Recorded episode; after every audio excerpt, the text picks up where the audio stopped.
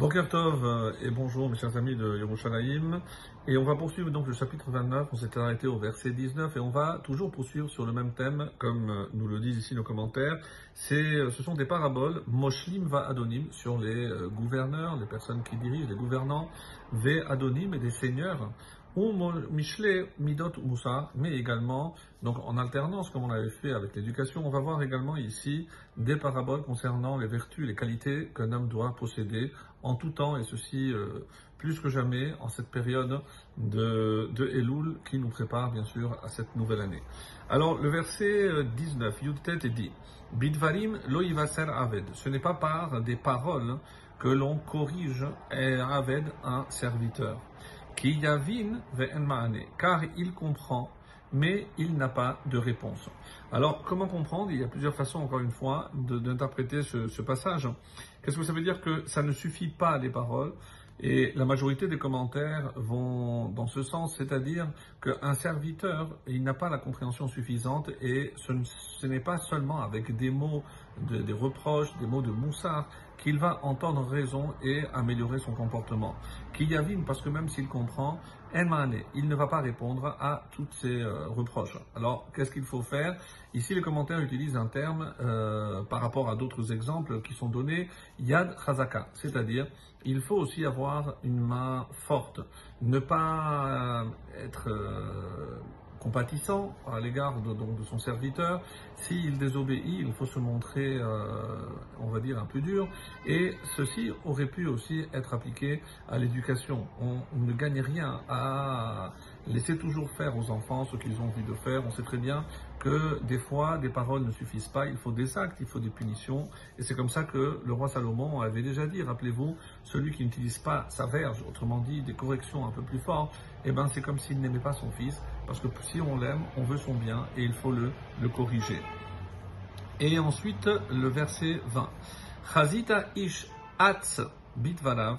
Vois-tu un homme qui se hâte de parler Donc si je dis bitvarav, c'est euh, ses paroles, donc il se hâte de parler, ou alors qu'il se hâte bitvarav dans ses affaires, de ces choses-là. C'est-à-dire, il est toujours pressé de faire quelque chose qu'est-ce qui se passe? Tikva l'irsil mimeno. Il y a plus d'espoir pour un insensé que pour lui. Pourquoi? Parce que c'est quelqu'un qui, même lorsqu'il veut parler, il ne réfléchit pas. Il dit les choses telles que euh, les paroles lui viennent à l'esprit. Et comme euh, les, commentaires ils disent, Diburav mebalbelim. Donc tout est confus. Ce n'est pas clair parce que dans son empressement, soit de répondre, soit de parler, soit même d'agir, tout est confus, ce n'est pas réfléchi. Il y a évidemment des fois dans la vie où il faut se lancer dans certaines aventures et ne pas trop réfléchir. Mais ici, c'est hâte dans le sens négatif du terme. Donc, lorsqu'on nous pose une question, on ne doit pas s'empresser de répondre, surtout si on ne connaît pas la réponse. Cela va de soi. Le Rav Saadia Gaon explique Enobedaber Becholksil. Ici, on ne parle pas de n'importe quel insensé. Et la Bexil la Pachout. Mais c'est vraiment le plus simple. Celui qui, euh, on aurait pu imaginer qu'une telle personne n'a pas d'espoir. Shehu Yodea, Shehu Sachal Beotodava. Pourquoi? Parce qu'il a au moins conscience que là, dans ce domaine, il s'est montré avec euh, dénué de, bon sens. Donc il est conscient quand même, et parce qu'il garde cette conscience qu'il peut évidemment réparer, et il a un espoir. Et la suite de ce qu'on a vu précédemment, Mefanek Minoar Avdo, le 21. Celui qui gâte son serviteur, hein, Minoar, dès le jeune âge. C'est-à-dire que quelqu'un, un serviteur qui a grandi chez lui, donc il l'a Mefanek, il l'a gâté. Ve'acharito yihye manon. Le rendra à la fin Manon, et c'est un terme rarissime, comme disent ici les commentaires. Donc il y a quatre possibilités pour interpréter ce mot. Nous, on va garder le premier sens qui est donné par les commentaires, c'est indocile. Autrement dit, évidemment qu'il ne va pas se soumettre hein, à la volonté du maître, parce qu'à force d'être gâté, eh ben, quelque part, euh, ça le rend indocile. Deuxième commentaire, on nous dit que euh, c'est le maître qui sera Manon, on ne parle pas du serviteur, mais le maître, lui, deviendra assujetti à son serviteur.